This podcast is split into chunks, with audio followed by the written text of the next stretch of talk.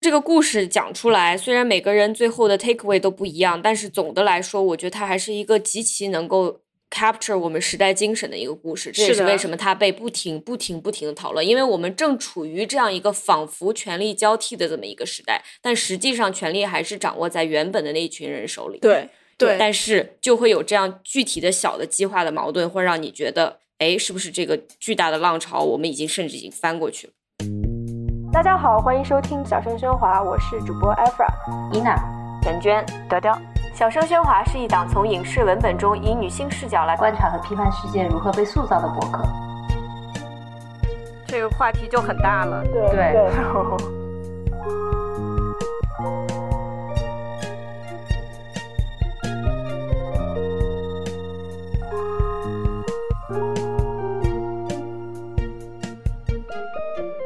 大家好，欢迎收听第四季第二十六期《小声喧哗》，我是主播伊娜。如果你喜欢我们的节目，可以去爱发电和 Patreon 上支持我们，筹到的钱会被用于剪辑、设计等播客的日常花销中。两个众筹平台的链接会放在节目文案中。今天和我在一起的还有钱娟，大家好，我是钱娟；Afra，大家好，我是 Afra；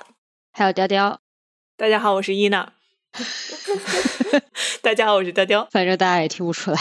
对，差不多的，差不多。这是一期相对而言比较特别的小声喧哗，因为我们平常都是从电影或者电视剧这样的作品来出发，来描述一个社会现象。但这一次，呃，我们更多的想从一篇文章引发的一个席卷社交媒体的这样的一个关于流行文化、关于当代社会、关于非常非常多东西的讨论。来聊这么一期节目。这篇文章叫做《Who's the Bad Art Friend》，就是谁是糟糕的艺术家朋友？是罗伯特·科尔克在《纽约时报》杂志上发表的一篇万字特稿，描述了两位作家 Don Dorland 和 Sonia Larson 之间的一场关于名誉、艺术创作和道德的，可以说是一场血战，因为他真的是。有人流了血，嗯，这场血战真的是席卷了互联网。那个周末，你打开任何一个英文社交媒体，都在讨论这个故事，每一个群都在讨论这个话题。而且最离谱的是，就我们四个人，就这四个人，四张嘴，在每个社交媒体都有一个群，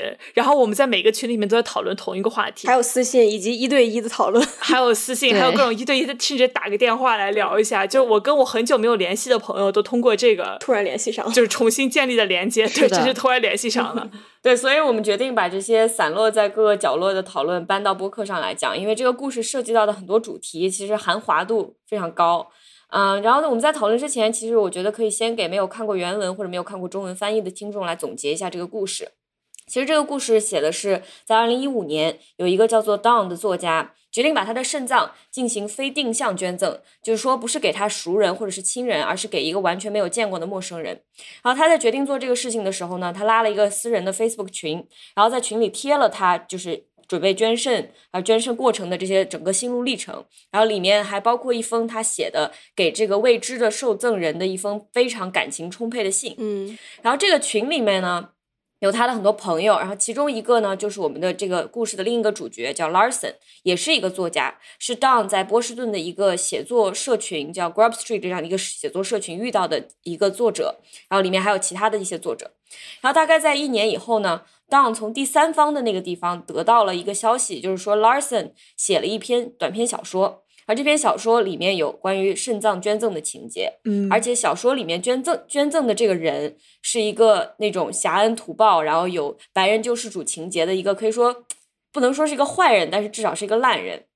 而且这个人呢，他想要的回报不是金钱，而是赞美，而且是一种那种暗搓搓的，就是要求对方对他有一种心理上的服从和崇拜。然后这让 Don 感觉到非常的受伤。嗯，而且更重要的是呢，这个文章里面包含了当之前在 Facebook 那个小群组里面发的那封信的轻度的改编改编版本。嗯，就可以认出来是同一篇。对，可以认出来，所以他就觉得这还包括抄袭的问题。对。然后呢，这几年中呢，Don 就陆陆续续的去联系了 Larson，就是想说，哎，怎么回事儿？你你怎么就没有跟我打声招呼？你写的是是为什么拿我的故事？但是几次邮件的交流都非常非常不愉快。然后随着 Larson 这篇小说眼看着就是要大获成功，甚至可能为他的事业开启一个新的篇章，嗯，这个时候 Don 决定要把事情闹大，然后他们两个就开始对簿公堂。就 Don 的意思就是说，他最主要的一个呃指控就是 Larson 抄袭，抄袭了他那封信，呃，然后 Larson 呢就说 Don 诽谤，因为他在做这种艺术创作的时候，拿生活中的人和事加工，这是最正常不过的事情。然后在这个过程中呢，因为他们已经就上了法庭了，所以说 Larson 和他朋友在群里面说到那些坏话的聊天记录也被传唤，所以就基本上就是公之于众，所有人都能读到。然后你可以发现，在这些背后的这些私信里面，Larson 对 Don 的态度非常非常刻薄，而且他承认了自己抄袭。他说他想要改掉那封信里面的话，但是这封信就是 too good not to use it，就实在是太好了写的，他觉得。然后这篇文章的作者呢，就整个这个《纽约时报》这篇文章的作者，他是写悬疑小说出身的，所以他非常非常擅长去操纵读者的视角和感受。就一开始你感觉读的时候，你感觉好像你在站在一个主角的那一边，然后过了三段就变成另外一个主角，就不停不停不停的在左右摇摆。而且我们发现。就我们四个人在读完了以后，即使我们已经就是 各方面都非常相似，一般来讲对一件事情的理解还挺还挺相似的这种情况下，我们又互相非常非常的了解对方的立场。但是看完这个故事以后，我们的第一印象也好，注意到的细节就完全不同，就很像之前互联网上那个那条白金或者是蓝黑的裙子一样，每个人看到的东西都不一样，啊，是自己的个人经历、个人看法，甚至是很多很多不同的社会文化的议题的投射吧。所以说，我觉得还是挺值得把它去掰开来讲一讲的。嗯，我觉得第一个就是想听一下你们在读完这篇文章，还没有去看网上的各种各样的议论，也没有没有查各种资料的情况下，你们刚读完这篇故事的时候的第一印象是什么？第一印象就是啊，我车坐过站了，就是 坐到了布鲁克林的另一端，就坐到海里边去，然后我又不得不又再坐回来。我的感觉是，这是一个关于人与人关系里面那种非常非常细微的关于做善事的权利关系的故事。就像你刚刚说的，有的人是会嫌恩图报，然后有的人是会希望从别人身上获得一种认可、这种服从、这种细小的交易的事情。当在就像我们刚刚解释，就是当在捐肾之前，他开了一个 Facebook group。拉这个群的目的是分享他捐肾的心路历程，然后他当时就注意到了 Larson 是不会给他点赞的，嗯，然后他的反应就是给 Larson 写了一个邮件，然后大概客套了几句之后说：“I think you're aware that I donated my kidney this summer, right？” 就是你，我觉得你应该是知道我这个夏天捐了一个肾吧。然后他后来去参加这一群写作者的聚会的时候，还会记得说这个聚会里面没有人提到他捐肾的事情。他说：“哎，难道他原话是 ‘Do writers not care about my kidney donation’？就是难道作家们就不在乎我捐肾这件事情吗？我以为作家是一些相对而言很注重社区服务、很注重很 service oriented 的一群人。就我看到这一段时候，我脑子里面那个非常。”愤世嫉俗、非常犬儒的这个区块里面，就有一个警灯就开始呜呜呜呜呜的响。因为在现在的社会里面，尤其是我觉得在社交网络上吧，做好事这件事情其实是会带来一些权利的。然后这种权利让我很有种很警惕的感觉。而且当表现出了这种他非常清晰的意识到做好事的社交价值，然后。有一种预期，做完好事之后，身边的人、社会上应该能给他一定的关注，或者给他一定的赞美的这种感觉，立刻让我对 Don 感到一种很强烈的不信任。所以我就开始想说，如果这种权利落在了一个知道这种权利，而且不不介意行使这种权利的人手里，其实是很危险的，因为我们的社会是会原谅所有比。救你一命更轻的这种侵犯的，所以我当时看完之后就带着这种感觉去看了 Larson 写的故事，叫做 The Kindest，就是最善良的人。文章本身我觉得还行吧，但是它其实讲的就是这种做善事之后的这种小九九。亚裔女主角就是这个春桃，她这个故事就大概是亚裔女主角叫春桃，她接受了一个这种深陷救世主情节的女性的肾，捐肾的人叫做 Rose。文章的视角完全是从春桃这个这里展开的，就是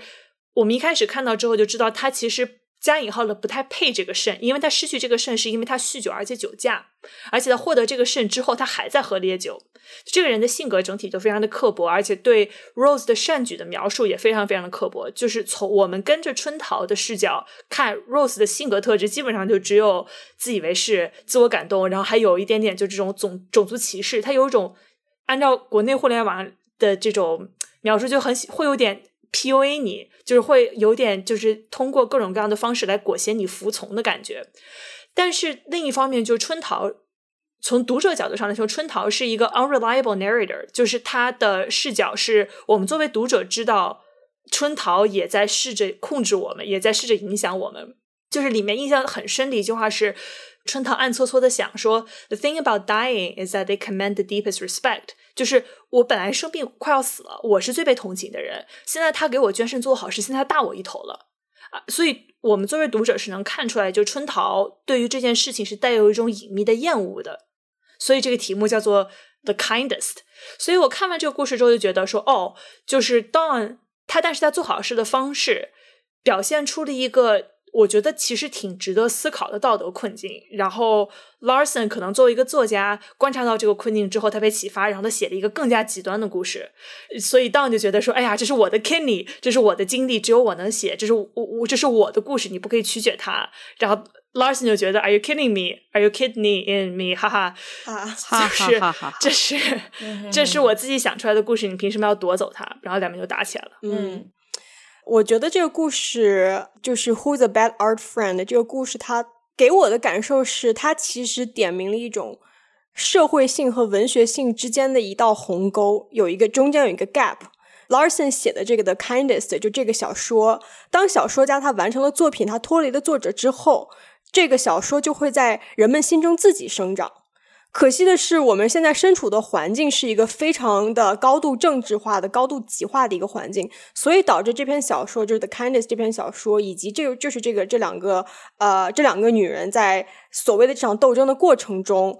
整个这个叙事在我们的脑海中就长成了一个政治性的形状。我们关注的是亚裔和白人之间的交战，我们关注的是阶级的复杂性，就是 Don 是一个比较穷的这么一个人，然后 Larson 是生长在一个亚裔的稍微富裕的呃这种家庭的，接受过比较非常好良好的教育的这么一个人。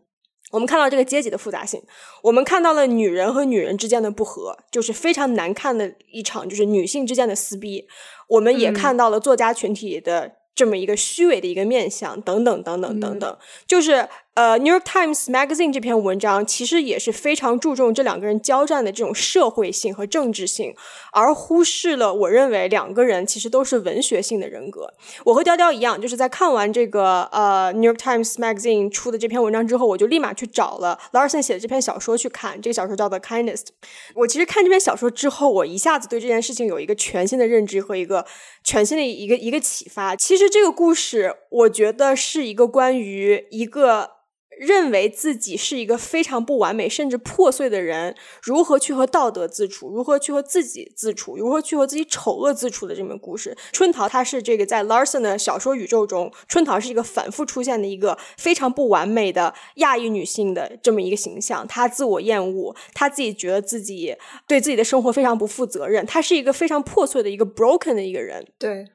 所以，春桃她不仅仅是反射出了呃，Rose 作为这么一个白女的一个虚伪和自恋，或者是暗搓搓的想要通过捐肾这件事情让让春桃去服从，而是 Rose 她作为春桃的一个镜面，她映照出了更加破碎的一个没有办法自己和自己相处的一个春桃。那么，我觉得就是就像小说里面有一幕写的，就是春桃她走在一个光洁无瑕的商场里面，她想给这个呃 Rose 去买一个礼物，然后她她觉得自己是不属于这个地方，和自己的丑陋是格格不入的，她想。赶紧离开商场，回到自己的家。所以我觉得，就是春桃对于 Rose 的这种道德上的这种很多方面的排斥和抗拒，其实是一个非常不完美的人在面对一个把自己淹没的这么一个善举之下的一种下意识的逃离。所以在某种程度上，我觉得就是春桃和 Rose 都是高度凝练化的人物，它分别代表着两个种族阶级最大的差异和最幽暗的人性。我读这篇文章之前，其实对 Dawn 这个角色已经有了偏见，因为我的第一印象就是啊，知名的黑人女性作家 Roxane Gay 她发的一条推特说，我们能不能讨论一下这篇文章？因为天呐，有些白人女性真的是有太多闲暇时光了。那我就觉得说，好的，那我让我来去读一读这个啊，白人女性没事找事的这么一个故事。所以我当时就已经有了这样一个印象，所以我一开始就非常不喜欢 Dawn，觉得她是一个非常需要身边的人乃至于全社会去关注她的这么一个人。他渴望被注意到，甚至是在他捐肾之前，他可能已经脑补了自己会获得的这种称赞啊与好评啊等等。啊，这篇文章里面也提供了给大家 Dawn 的这样一个。背景就他的成长背景，他其实并没有受到过太多的家庭的关怀，所以他捐肾这种非定向的捐肾，是因为他想要成为一个啊、想要把这种自己从来没有得到过的关怀给予一个陌生人。所以，如果你只看他做的事情，他捐肾的这个过程，我觉得这是一个非常值得令人敬佩的一个决定。但是，看到他这个人设，其实就非常的不讨喜。作为一个白人女性作家，然后呢，做了一件很好的事情，然后就开始大肆宣扬，然后把目光全部都放到了自己的身上，说我怎么这么好，然后甚至还建立了一个专门的私人的群来告诉大家，所以我当时就不是特别喜欢他。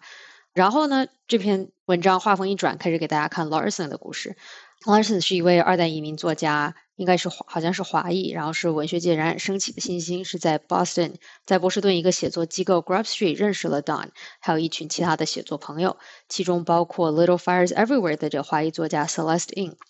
然后这群朋友在 Larson 写短篇小说的时候，其实是他的啊、支援小组，然后也在他们的群聊里面各种嘲讽过 Don 的行为。倒不是说他捐肾本身的这个行为，而是在 Larson 和他的朋友们看来，Don 这种主动索取称赞与关注的行为。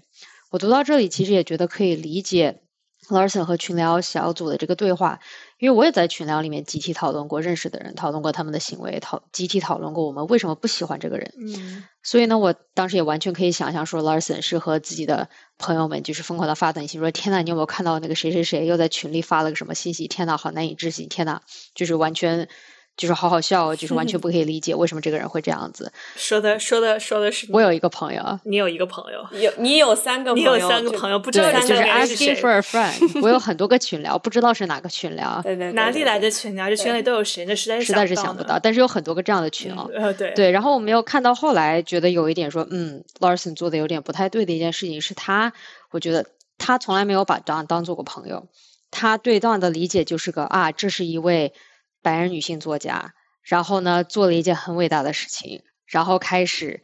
大肆宣扬自己做的伟大的事情。那么基于这么一个人设，他去分析 Don 的行为，然后所以说从一开始，Don 在他们的在 Larson 的眼里，以及 Larson 的朋友们的眼里，就是一个带着这样的人设就被抽象化了。甚至他就成为了一个 OK 一个白人女性作家捐了肾，然后开始大肆宣，就这是一个很抽象化的事情。所以看到后来看到 Don 开始采采取法律措施的我时候，我就觉得 OK 这个好像有点越界了。Don 自己个人觉得是被一个以为是朋友的一群人排斥了，被一个以为是朋友的人恶意妖魔化自己的形象与行为，这样好吗？这样不好。但是这样值得去采取法律措施，甚至他要到了 Larson 的手机号，不断的去骚扰，出现在 Larson 参与的每一个写作活动，然后就在那里默默的潜水，默默的看着，就是这很恐怖，这就很恐怖。我觉得到这里就是我觉得越界了。其实到后来我也觉得这是一个，你为了自己的身心健康受到了伤害，你去攻击另外一个人，那么 at what point 在什么样一个情况下这是可以，这是合理的，对吧？对，就是我想先说一个非常非常重要的一个区别，就是我们在说白人女作家或者是亚裔女作家的时候，会忽略一件事情，就是已经发表过的作家才是作家。没有发表过的作家是个是个 writer，就是说在中文里面，我们说一个人是作家，仿佛就是他想写东西，他就是作家了。但是有没有发表过这个发表过的作家和没有发表过的作家，这中间的差距是非常大的。这就仿佛你说自己是一个音乐人，但是你从来没有发过片，和你说自己是一个音乐人，你其实发过片、演过出之间的区别一样大。Don 并不是一个被发表过的作家，他是一个 aspiring。Writer author，就对于像 Larson 这样的人眼里，他根本不是一个真正的作家，这是一个非常大的区别，所以他们之间的地位是非常不平等的。对，所以就会出现这种 Don 会有一点点，就整个人感给我感受，Don 非常想要进入他们那个圈子玩，对，然后那个圈子带他玩儿，就其实是有这一层色彩，我觉得这层色彩还挺挺重要的。对，非常重要。我们在讨论这个的时候，绝对不能忽略这个。这其实是一个痛打落水狗的故事，就在我看来。对，所以说我看完这个故事以后，第一个反应是，我觉得这其实是一个非常悲哀的故事，就是一个痛打落水狗的故事。另外一个就是在我脑子里面叮叮叮响起来的这个词，其实是异化 （othering）。就是说，作者一开始花很大的笔墨去描写当这个人本身是多么容易被人异化。他本来就是一个跟社会格格不入的人，他感受太多，就他感情太充沛，他经常对陌生人做一些让人家觉得比较尴尬的这种事情，然后让我这样非常愤世嫉俗的 cynic 觉得很很尴尬，就替他感觉到尴尬，因为他很容易交浅言深，容易自以为是对方的朋友。比如说，他以为 Larson 是他的朋友，因为 Larson 有一次在一个宴会上跟他分享了一些自己比较私人的事情，但是后来他互相对峙的时候，就还要把这种事情最后拿出来对峙的时候，Larson 说：“哎，这种话我跟所有人都说，不是只跟你说。”而且 Don 的这种博爱，这种把心掏出来给别人的这种感觉，并不是因为他有足够的爱，所以他才去辐射出去，而正是因为他是。出自一个非常没有安全感、一个自尊心很低的一个地方，是一个有深深的创伤的人的一种自我保护机制。所以看完这前面一段描写的时候，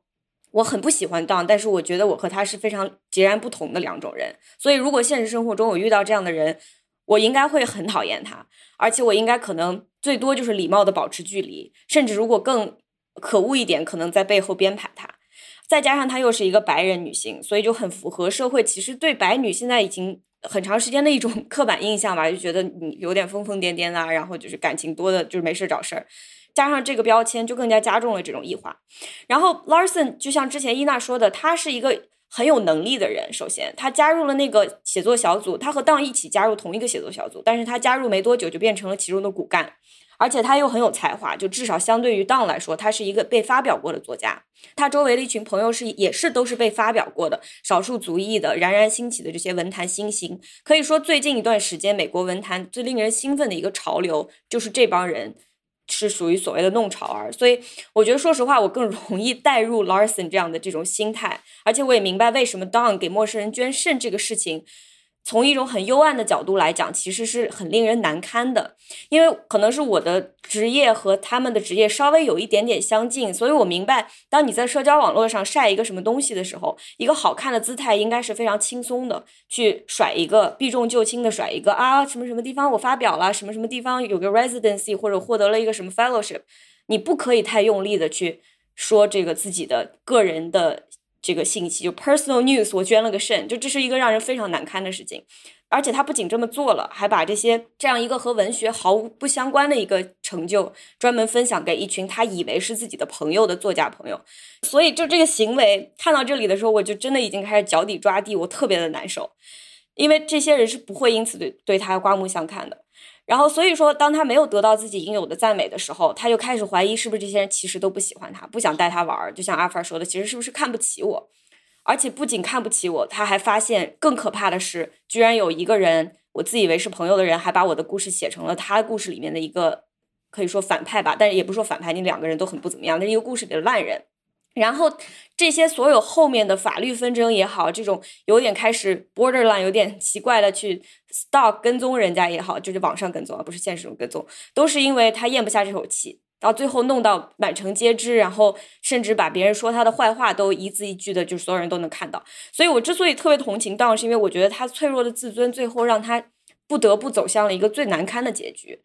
而且 Larson 呢，作为一个作者，的确是有。完全有权利，有他的自由去提取生活中的所有的人和事情，加工，然后再融入自己的创作。但我觉得沿着这条线去分析，其实避开了最核心的问题，因为这个这个整个故事的确是一个社会性的问题，它最后影响了两个人的职业和声誉。对我来讲的话，就是 Larson 在他所在的这个新兴作家的群体里面抱团，把 Don 的一个很惊人的一个善举去讽刺他，然后去猜测他的这种动机，并且把自己的猜测。变成了一种现实，这对他来说是一个对一个活生生的人的一种异化，这是任何文学作品都不能够去洗脱的一件非常错误的事情。因为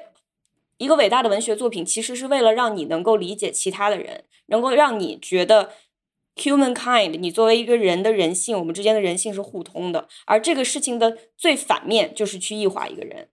而且我觉得这个作品里面用到那封信，他没有去成功的去 transform 这封信，这也就是为什么他们两个的官司一直能打那么长时间，是因为就是在在法律里面，如果你用一个别人的东西，但是你把它全把它从根本上转变了 transformative use，那你是不可以告人家抄袭的。但他没有，就是 Larson 没有成功的去 transform 这封信，并且他还在短信里面承认了他。就是 觉得必须要原汁原味、只字不改才是最好的，就编都编不出来，编都编不出来。他觉得这个信简直太可笑了，就这个信简直就跟他想要讽刺的这种主人公的动机完全一致。这说明他真的把当所做的这个善举的动机和他想要讽刺的这个人动机画上了等号。我觉得这种理解太诛心了。是，而且 Larson 作为一个创作者，他其实没有办法跟自己的自身道德相处。他跟他友人私下的短信的时候，承认他觉得自己对当这样的想法其实很不好的。他说：“哎，我真是一个邪恶的人。”但是他最后还是决定铤而走险去用这封信，并且侥幸自己不会被对质。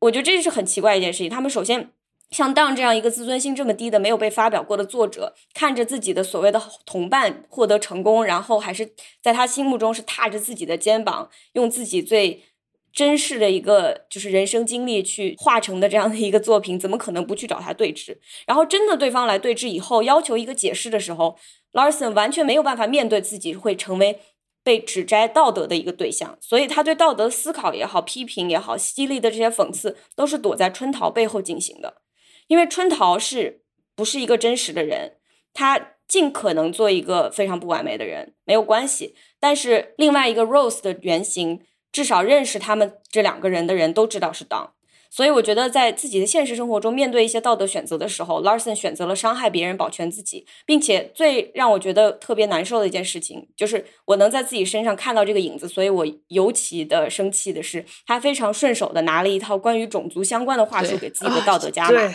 对，他说当来这个起诉我，然后想要毁掉我的职业，正是我想要批评的这种现象，就是这种白人，然后呢，对吧？就是这个打击少数族裔，或者是想要抹杀掉我们的声音，就是。这这这样的用这套话术来给自己道德加码，让我没有办法相信他作为一个创作者的真诚。对，是这样的。我真的没有想到，我们四个人能够抓到的点是完全不一样，而且抓到的视角是完全完全不一样的。后来就是随着这段讨论的推进，更多的场外信息被加入了这个讨论里面，然后这个时候，至少我个人吧，我的观点产生了一个非常非常大的变化。我这时候才意识到。Don 的行为其实是非常合理的，然后这个是跟捐肾这种社会行为有非常密不可分的关系。因为美国现在有超过五十万的患有肾衰竭的患者，然后其中有九万人在等待移植。如果你光去依靠死亡的捐赠者，其实是远远不够的。所以受到捐赠的人往往是来自亲人或者朋友的捐赠。对于我们能够如何鼓励更多人去捐肾，其实是一个讨论了很久的医学伦理难题。因为我们不能就直接给这些人钱。如果我们给这些人钱的话，就其实意味着我们，比如就相当于卖肾嘛，就有这样一个卖肾的市场，意味着拐卖或者限制人身自由，甚至谋杀，都有了一个新的这种盈利模式。而这种对于身体的不可逆的伤害，会系统性的流向更穷困的、更没有医疗或者社会保障的群体。然后，所以现在中国和美国的选择其实还是大量的依赖已经死亡的捐赠者亲友的定向捐赠和非常少数的像 Don 这样的这种不定向捐赠，因为你没有办法用金钱作为激励，政府和医疗系统只能通过宣传，然后让更多人觉得说活体捐献也是一件我也可以做的事情。对，就是微博上有一个叫做陈奇的网友，曾经在匹兹堡大学的肝肾移植中心做过一段时间这个做 Donors Advocate，就是。捐赠者的这种权利卫士吧，就是他的职责，就是为这些捐赠者做一个安全网，去评估捐赠者的身体状况、心理健康状况、社会支持，来确保这些捐赠者不是受误导、受强制来的，或者是这种潜在的器官交易的受害者。然后他在这条微博里面就提到，就是。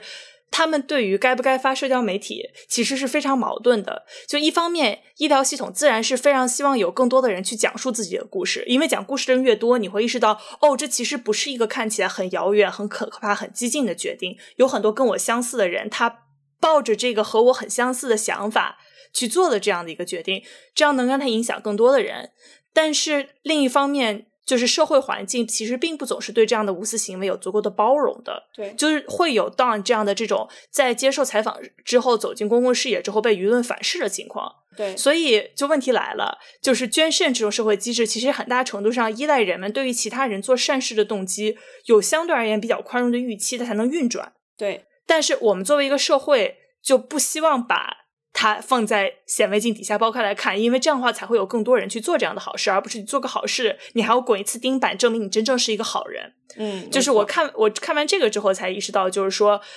哦，就是我们的这种，就像刚刚娟说的这种全儒，这种对于纯粹的善意的不信任，这种诛心的行为其实是有害的。就是它不只是伤害到了 Don 这个具体这个人，其实也让很多的医疗从业者开始出汗，因为他担心的大家看了这个故事之后，形成了一个模糊的印象，说器官捐赠的人是为了沽名钓誉，他可能有点问题。对，凡是看过《机智医生生活》的朋友们都知道，肾脏捐赠对于患有肾衰竭的患者是非常非常重要的，因为有时候真的是没有这一个被捐赠的肾，那么真的是就。度日如年就很容易活不下去的，其实是的。然后我之前在网上看到一个评论，有个人就说，如果你把自己带入一个患有恶性疾病，比如说肾衰竭的这样一个患者的情况里，你如果不接受肾移植就活不下去了。那么你在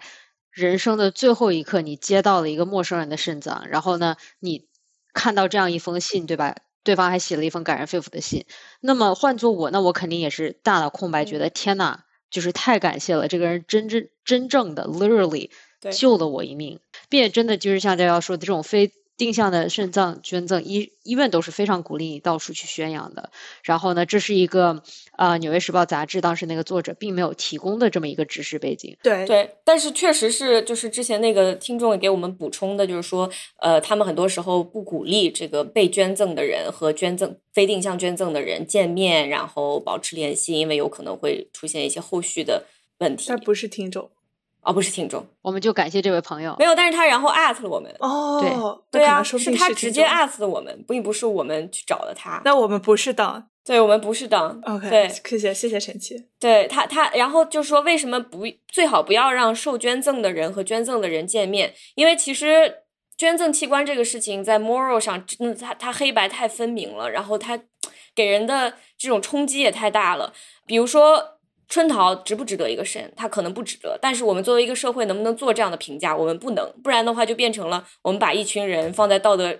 法庭上去审，然后说谁最值得一个接下来的肾，这是不可以的。所以，其实每一个文明社会里面，它有很多很多的条条框框去规规避这些问题，尽可能保证公公正的情况下，让每个人都。能够获得这个接受捐赠的机会，但是我就想到为什么不让他们见面这个事情？因为我记得有一个一个 saying，我小的时候学到的时候，我就背后开始冒冷汗，就是它叫斗米恩担米仇，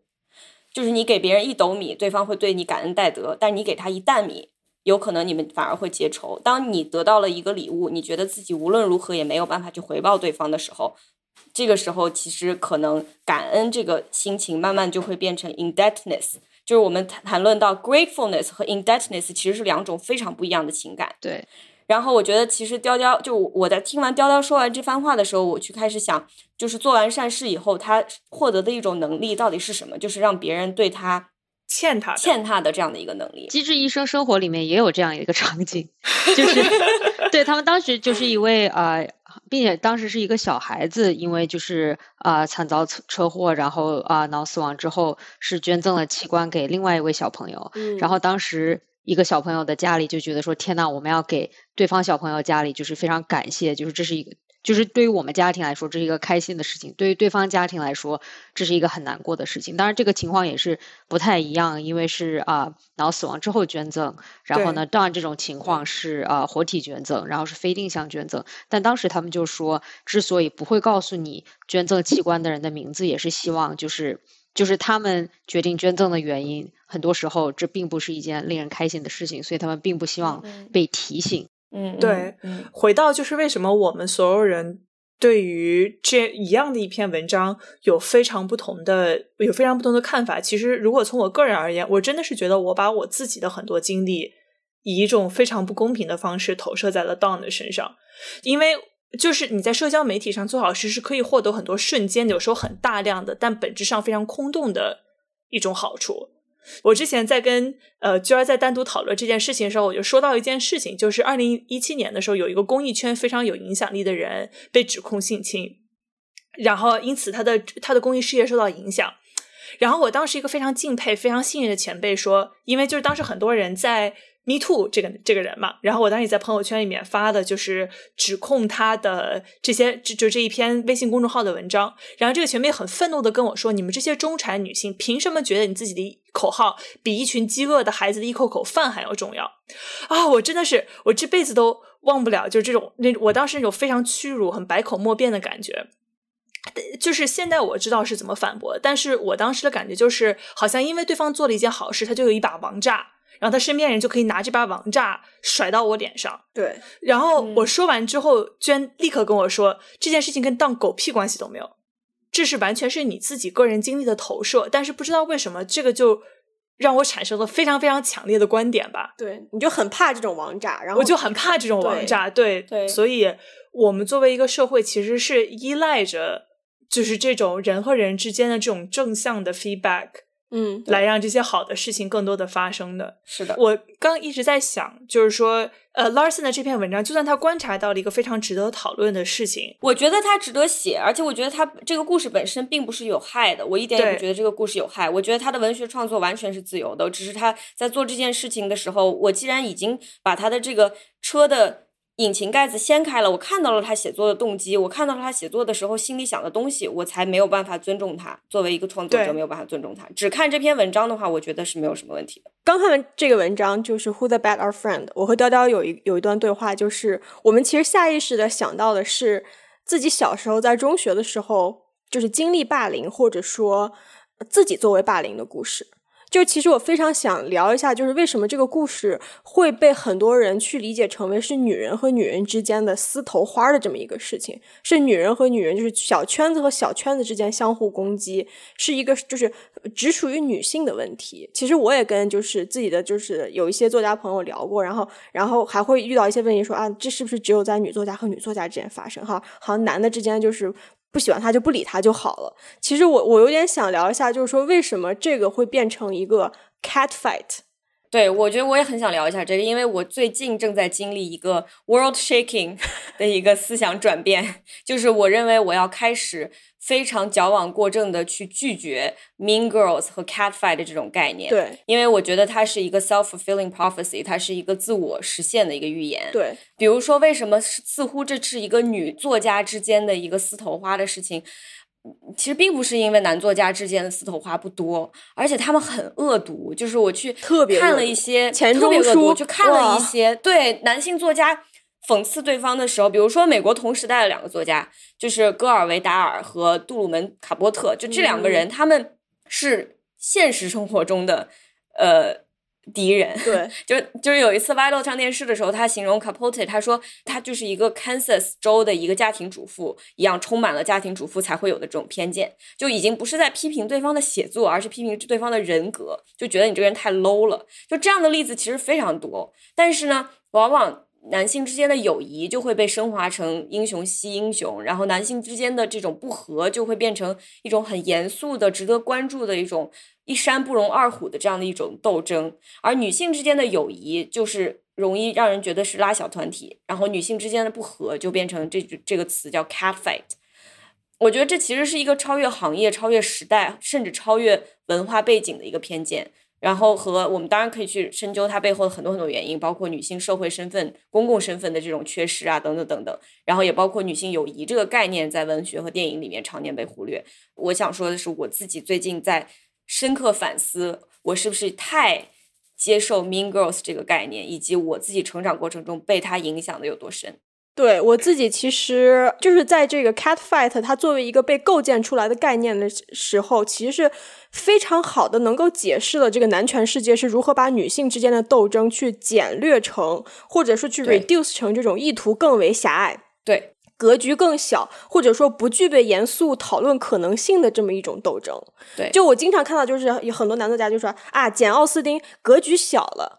就是对格局小格局小打开，就 是谁马克格局打开吐温说他想把那个作家拉出来鞭尸，因为就实在是受不了他写的文章。你看过那个？对对对，就就是就钱钟书啊、鲁迅他们都他们都刻薄到鲁迅和梁实秋的 beef，对，真的是他们之间才是就是这每天都在撕头花。对，但是你看，我就找不到不 gender 的语言来形容他们一写，我就想讽刺他们去辫子仿佛像对撕头花。就是互相扯 mustache，对，就是扯胡子我觉得就是我觉得 cat fight 这个概念，去能够很好的去形容，或者说去体会我们女性这种幽深的心理和对自我或者和对彼此不完整的认知。对，就像是刚刚呃娟儿说的，它是一个 self fulfilling 的呃这么一个预言，就是因为我在初中的时候，其实是就在逐渐去这种 fulfill 这个这个角色，对就是 Mean 对 Girl 或者说去 Cat Fight 的这样一个角色。对，我我我就是在某些时候，就是我十三十四岁的时候，我深信女生之间的相互霸凌，女生之间的相互的斗争，就是非常 nasty 的、不光彩的。但是是不可避免的，而且是非常非常刻薄的。我甚至非常恨自己或者沮丧，就是为什么我被困在这样的女性斗争里面？为什么就是我作为班上就是有一个闪闪发光的这么一个人，我跟男生关系特别好，我为什么就一定要去跟另外一个也有点受欢迎的女生去搞这种？对，呃，相互之间的结仇，去相互说说对方的坏话，去相互就是告诉谁谁谁你不要理他，你跟我玩。对就为什么我会被困在这样的斗争里面？为什么我不像男生一样惹了对方我就去叫我的老舅，说是给我 给我来来个三个面包车的人，然后我们在校校门口约个架。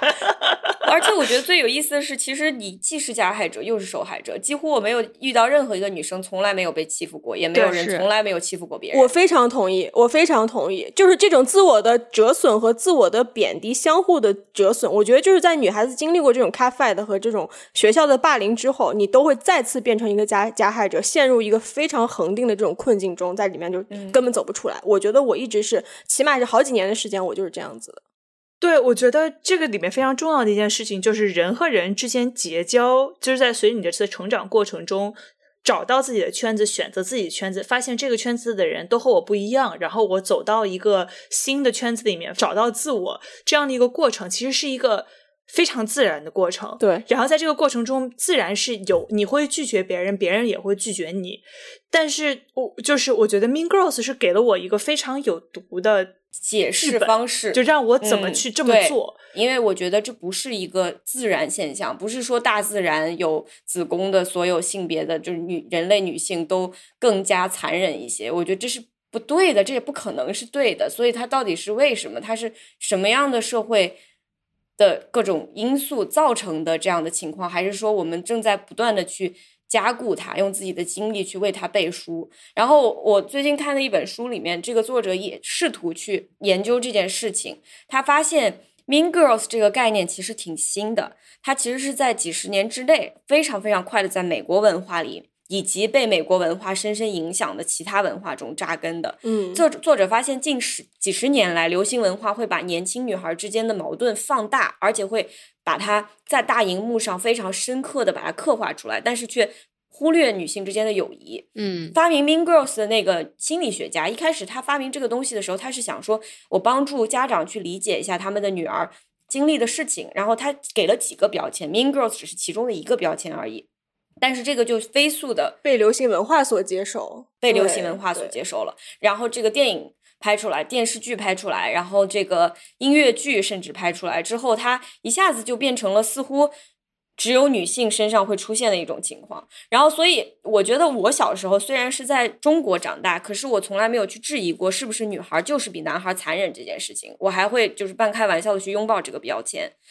年轻女孩的确很残忍，但是男孩也可以非常非常残忍。我现在想起来，其实初中的时候，我我的一些男性朋友去排斥和异化他们的一些男性朋友的时候，做的事情其实是非常非常丑陋的。对对对，甚至还夹杂着一种肢体上的暴力，这是女性之间比较少见的，至少我周围比较少见的。所以我觉得这其实是一个需要被质疑、需要被推翻的一个标签。对，我嗯觉得在这个事情里面还有一个非常浓重的一个性别的一个元素，就是女作家这个标签。对，啊，很多人在这个故事出来之后，就把 Larson 就会刻画成一个这种心机颇深、想要上位的女作家，通过这种种种不光彩的方式去盗取别人的人生经历，去盗取别人的故事的这么一个 narrative，、嗯尤其是在中文互联网上，因为中文互联网其实是有点是大家对 Down 的同情一边倒的感觉，所以 Larson 她就变成了这么一个邪恶的女作家。嗯其实我在看，就是这个 Joanna Rose，她也是一个非常厉害的一个美国科幻女作家，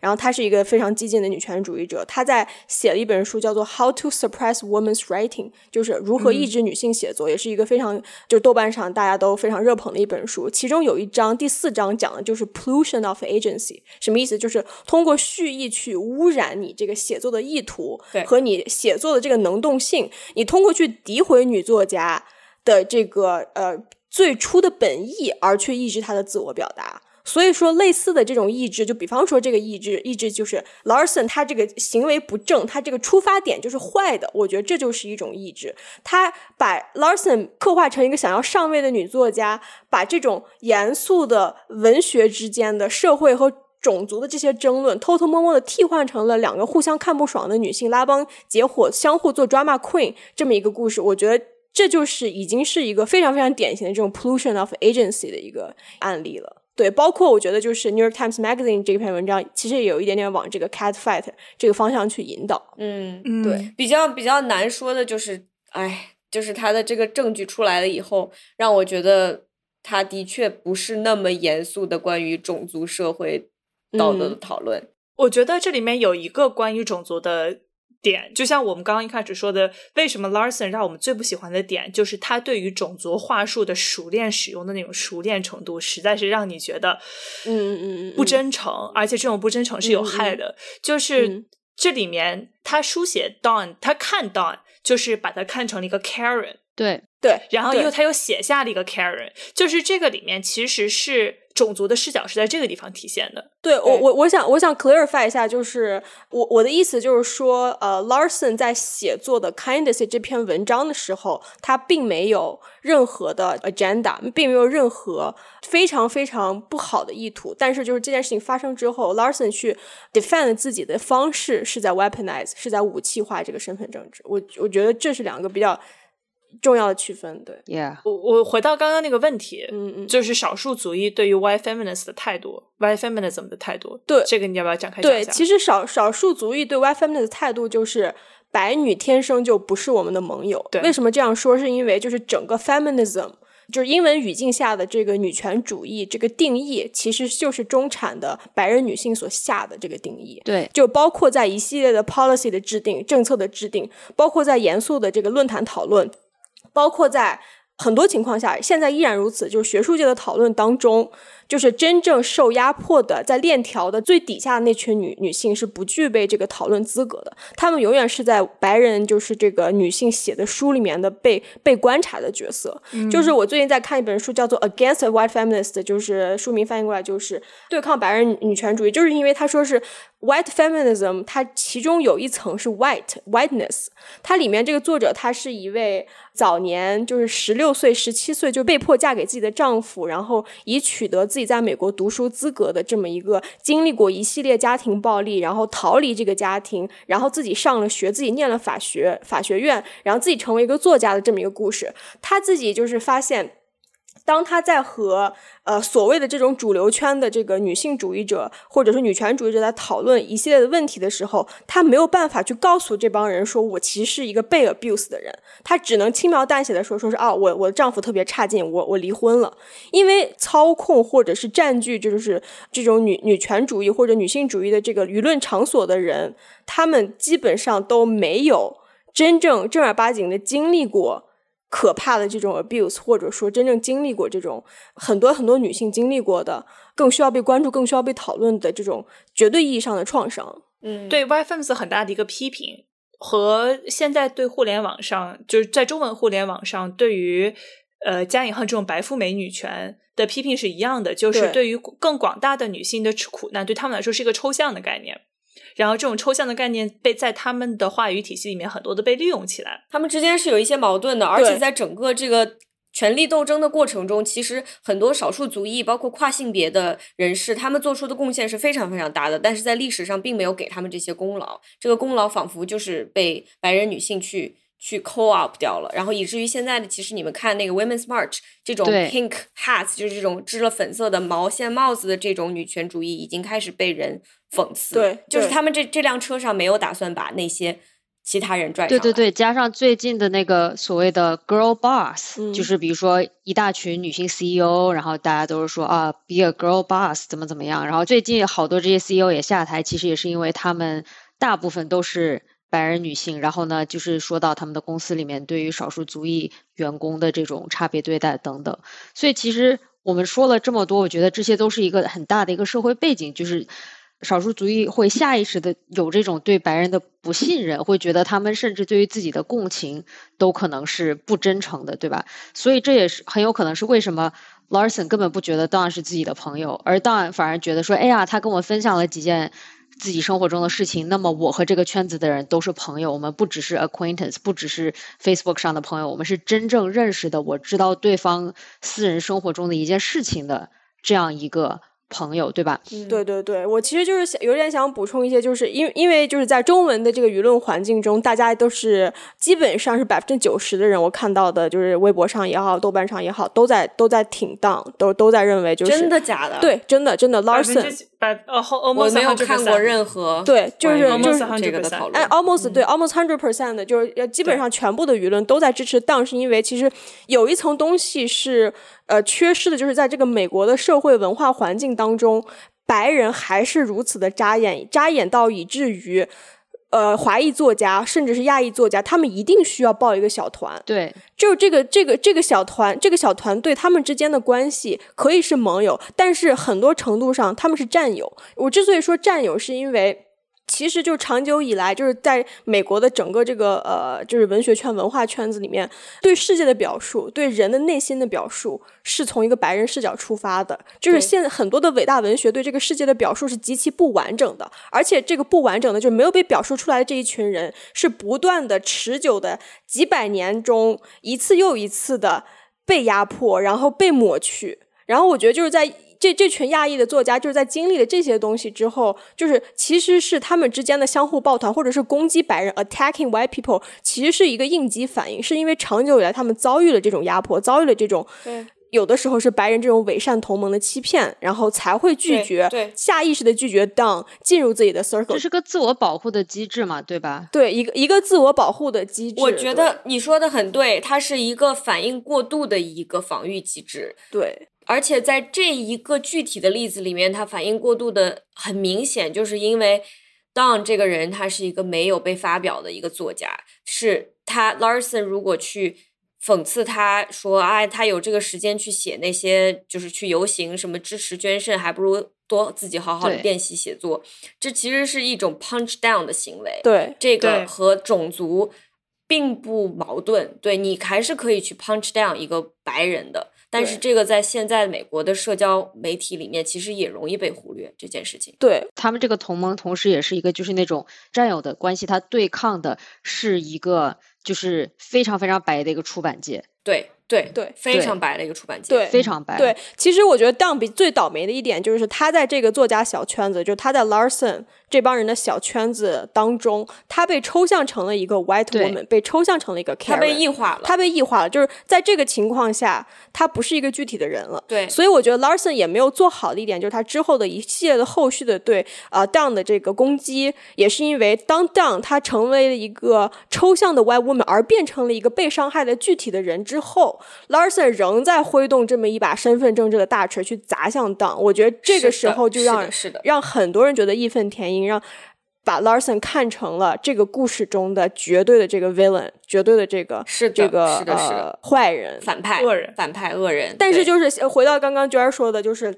美国的出版业仍然是这么的白。就是你你我们仔细想想其中的身份政治问题，就是这个世界依然是这个世界，不会因为 一个成长环境相对优渥的中产的亚裔作家欺负了这么一个善良的穷白人当。就能够向我们证明说啊，亚裔其实已经不被压迫了。你看 Larson 多厉害，你看 Larson 和他那个圈子的人，孤立的人孤立的欢呢，你还说自己被压迫，对吧？但是如果你住在就是美国、英国，就是我现在开出出去开门开车去我们家最近的书店，我看一看书架上那些书目的结构，亚裔的少数主义出版的书仍然是只能关于亚裔的故事，亚裔自己的一些隐痛，亚裔自己的一些绝绝大部分这样的。然后你再去一步看一看商业、社科、科学，对。等等等等等等书架，你就会意识到，就是任何讲关于时间呀、意识呀、脑科学呀，这种人类自身呀这些等等等等的书，所有的作家清一色全是白人，对，清一色白人，对，是这样子的。所以其实这个故事讲出来，虽然每个人最后的 takeaway 都不一样，但是总的来说，我觉得它还是一个极其能够。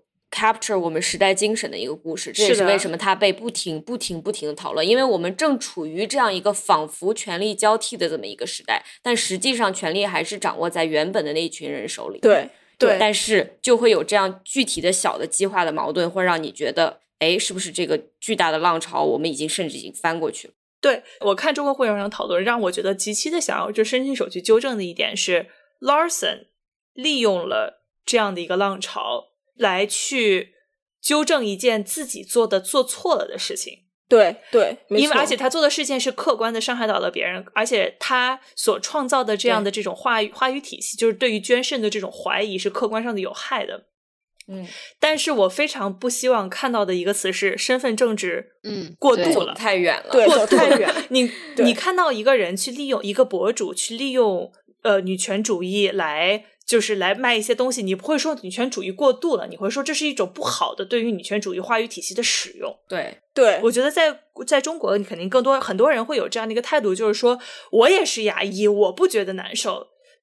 但不是的，你是在一个做你的族裔是主体的这样的一个国家成长起来的一群人，我们会有我们自己的社会问题，但是我们自己的社会问题，我们自己遇到的问题和他们的中间是需要很大量的共情，嗯无论是对我们自己的共情和对他们一样的共情，然后才可以能够开始沟通的。我们之前在讨论这个事情的时候，居然说了一句话让我一直在想，就说是这个故事，有的人是因为自己像 Don，所以特别讨厌 Don。然后有人因为自己特别像 Larson，自己带入了 Larson，所以特别讨厌 Larson。嗯，对，我就是前者。然后我看完《Bad Art Friend》之后，就用小声喧哗的微博发了一条说：“哎呀，你看 Don 他不就是用自己的好事、自己做的好事去兑换别人的关注嘛？然后还想要别人对他做这件事情的理解和自己一样，就 Are you kidding me？” 嗯，我当时其实很理解为什么有人不喜欢 Larson，但是我对 Don 感受到了一种非常强烈的反感，而且是属于一种我自己都没有消化好的反感。但是我就没有多想，我就发了。然后第二天早上，我打开微博，就开始做一件我每天都会做一次的事情，就是做很多次的事情，就是用微博去搜索“小声喧哗” 这四个字，看看有没有人说我们看看有没有人在提起我们说我们，对，有没有人的评价，就是每天都先早上起来先看一下，然后才能然后就觉得怎么整个互联网都不知道 去年夏天我发了一期节目吗？对，就 是那种感觉每一个人对，然后想想给他们发邮件，没有，我真的这么干了，我真的这么干了。然后我发现第一条是小声喧哗简直了，你们是 Larson 分森吗？就怎么可以这么命？然后第二条是看到小声喧哗这条微博，眼前一眼前一黑，直接拉黑。然后第三条是什么？小声喧哗这个节目不需要再听了。哦，我真的整个人就爆炸了，就是感觉是一口水都没咽下去的，就我都没有坐起来，我就已经写了两篇超级长的小作文。发给了这几个人，我 actually 我只发给了两个人，因为第三个人已经把小说喧哗拉的微博黑了拉黑了。天呐！而且我真的是用尽了身上的每一块肌肉，才控制住自己，没有去给他评论区里面某一个给他点了个赞的人说：“你可不可以把这个转 转发给他？好恐怖，对，好好恐怖！赛博 stalk。赛博赛博跟踪，对我一我，然后我就一边发一边想，我根本不是 Larson 分森，我就是 Don 本 Don，就是我讨厌 Don 是因为我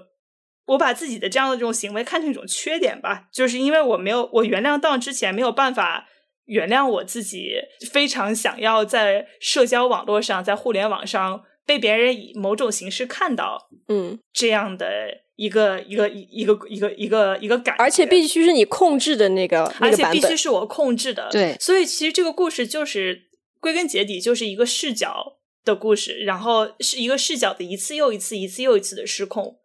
就是本来 Don 书写的故事被 Larson 误解，这两个人之间的故事，然后又被《纽约时报》杂志版重新书写，然后书写完了之后又被社交网络上一次一次、一次又一次的书写，然后最后其实折射出的就更多的是我们每一个人阴暗的或者是不阴暗的各个各个方面。就是我自己的最大的想法就是。如果这个故事是一个试纸的话，测出来就是我发现我自己没有办法相信一个人可以因为纯粹的善良而做一件利他的事情，而且这个故事告诉我，就是我的这种对于做好事的人的这种膝跳反射的刻薄和不信任，可能是客观上有害的。嗯，我觉得每个人得出来的结论都不一样吧。对我来讲，就是我感觉可能我是不是太理想化了，但是我确实觉得有的时候，因为 Toni Morrison 有本书对我影响，就对我的影响特别特别深，就是他归根结底他说 racism 其实就是一种 otherness，就是当你把一个人异化到你甚至觉得他不是人类的时候，你就可以对他做一切残忍的事情。嗯所以我就一直一直一直在想，我在生活中有没有被什么人异化？那肯定天天有，但是我有没有去异化别人？嗯甚至是比如说 Karen 这个标签，是不是他现在有的时候太过于简单粗暴的被贴在一些人的身上。那么，我是不是应该去助长这样的事情？对呃我觉得只有把这些错误纠正了，我们才能够更好的去继续依依然应该在走的这个方向，就是呃，身份政治的讨论并没有过火，要反种族歧视也根本没有过火，还差得很远。但是我们在这个这个既定的路径上，其实还有很很小的偏差是可以去纠正的，这是我的感觉。对，对，我觉得我的一个最大的一个 take away 就是，可能是从一个文学上的角度来说，就是我们不要不要爱真理，不要爱那些冠冕堂皇的宇宙，爱人类，爱种族，我们要去相信、去信任一个具体的人。是虽然我们的立场是正确的，但是如果忽略了具体的人的话，那可能就是暴行，那可能就是真的是残忍。对，啊，对这个故事还让我做了一件事情是，我重新确认了一下我自己确实是同意捐献器官的。哦，对，每个人就是如果你在美国的话，去办驾照上也要可以选那个遗体捐赠。对我是我是的，我选的也是，对我是的，对我作为一个不会开车的人，你没有驾照的话，而你你也是可以选的。而且如果你去了新的一个地方，你搬到一个新的地方，你可以在这个新的州里面再重新注册一次。对你去办州政府发的 ID 也是可以选的，State ID。真的很重要。所以在听的人，如果说你们真的会有这个念头的话，嗯，我觉得还是我会给你我最最最大的一些崇崇敬，还有感谢。我们不 会不会猜测你的动机，我们不会猜测你的动机。作为全人类其他的渺小的另外的一个人类，对，我们感谢在这个世界上发生的每一件善良的事情。对的，嗯是的，Did it！简单粗暴的给你点个赞，好，结束。感谢大家的收听。如果你喜欢我们的节目，可以通过爱发电或者 Patreon 支持我们。所有支持过我们的小声喧哗的精神股东都会被邀请进我们的独家听众群，嗯，和主播们成为姐妹，天天闲聊。如果有商务方面的机会，也欢迎大家在微博和微信上呃搜“小声喧哗”来联系我们。商务和众筹的收入都会被用于剪辑运营的播客花销中。那今天这期节目就这样啦，谢谢大家，拜拜。暴力结尾。感谢大家收听这期节目啊、其实录完了这一期呢，我们四个人终于可以从《Who's the Bad Art Friend》这篇文章以及无穷无尽的讨论中复健成功了啊、不过其实不只是我们，小声喧哗超级超级厉害的剪辑老师 Joshua 也被这个文章害得不浅。而且除了给小声喧哗剪辑以及制作他自己的播客 Mandarin Slang Guy 之外，Joshua 还是一个音乐人。然后这周呢，其实他根据这篇文章写了一小段原创歌曲，我们听完了以后觉得一定要发在这里和大家分享。歌词的翻译我们会放在文案里。 Well, I gave away my kidney, but my friends don't even care. Hmm. I said I gave away my whole kidney, and my friends don't seem to care an appropriate amount. But I know up in heaven, white Jesus is saving me a chair. hmm Well, I plagiarized a rando, oh, but she says she knows me. Well, I plagiarized this rando, and she says she knows me. But she ain't cool enough for the group chat, so she don't get no apology.